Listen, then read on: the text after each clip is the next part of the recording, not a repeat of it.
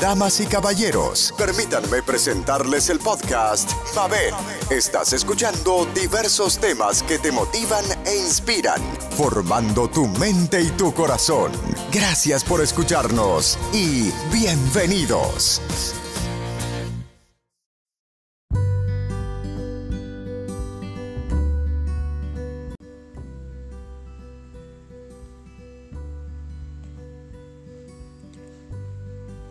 No uses a tus hijos para llenar tus vacíos. De psicología para niños.com. Elba Quintanilla, psicoterapeuta, nos dice que para los padres de hijos destacados en diferentes ámbitos, como pueden ser el deportivo, el artístico, social o cognitivo, puede representar un gran reto poder separar la individualidad de su hijo y la propia. Esto ocurre de manera frecuente debido a que para muchos papás resulta muy tentador querer llenar vacíos personales con los logros de sus hijos. Así pues, mientras mayor sea la insatisfacción de necesidades de autovalía, reconocimiento y logro de los padres, mayor será la posibilidad de caer en el error de ver en los talentos de sus hijos un medio para satisfacer esas necesidades insatisfechas. Pero ¿cómo saber si estamos apoyándonos en los logros de nuestros hijos para satisfacer una necesidad personal? Te sugiero observar constantemente estos comportamientos y cuestionarte al respecto para no caer en dicho error. La mayoría de las veces, al presentar en la familia o socialmente a tu hijo, hablas sobre sus talentos y logros.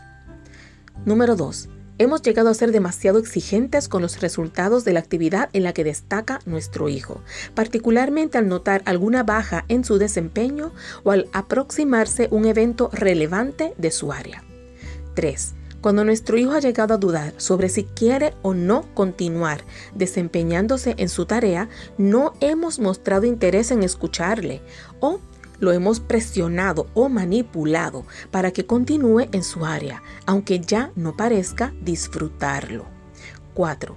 La comunicación con nuestro hijo se relaciona mayormente con el área en la que destaca.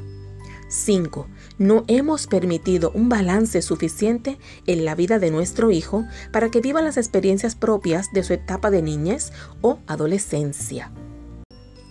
6. La cantidad de tiempo que nuestro hijo pasa con su coach, agente, mentor o profesor es mayor que el que pasa con nosotros. 7. El vínculo de confianza que nuestro hijo tiene con esta persona es más profundo y sólido que el que tiene con nosotros. 8.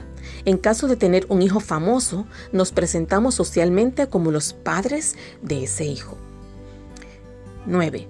En caso de tener un hijo que genera ingresos a partir de sus talentos, hemos impuesto sobre nuestro hijo un rol de proveedor para nuestra familia. Si notas que has caído en alguno de los comportamientos anteriores, sería importante que replantearas tus prioridades y te enfocaras más en intereses personales. De ser necesario, inicia un proceso de terapia individual para hacerte responsable de tus propias necesidades insatisfechas. Deja de ver a tu hijo como un medio para satisfacer tus expectativas. Aprecia a tu hijo como un individuo en constante proceso de exploración y desarrollo con todo el derecho de descubrir y elegir qué quiere hacer y con quién lo quiere hacer. No caigamos en el error del granjero que por ambición mató al ganso que ponía los huevos de oro, y aprendamos a amar sanamente a nuestro hijo o hija por quien realmente es, y no solo por lo que hace. Así que espero que nosotros aprendamos a darle ese amor a nuestros hijos solamente por lo que son, Demuéstrale que los quiere, que los aprecia, que les importa, más allá de sus logros o de lo que esté haciendo, sino simplemente por existir. Porque no queremos que nuestros hijos piensen que solo cuando triunfan, cuando las cosas salen bien, cuando han logrado unas cosas, es que tiene su atención, su interés y su orgullo. Feliz día.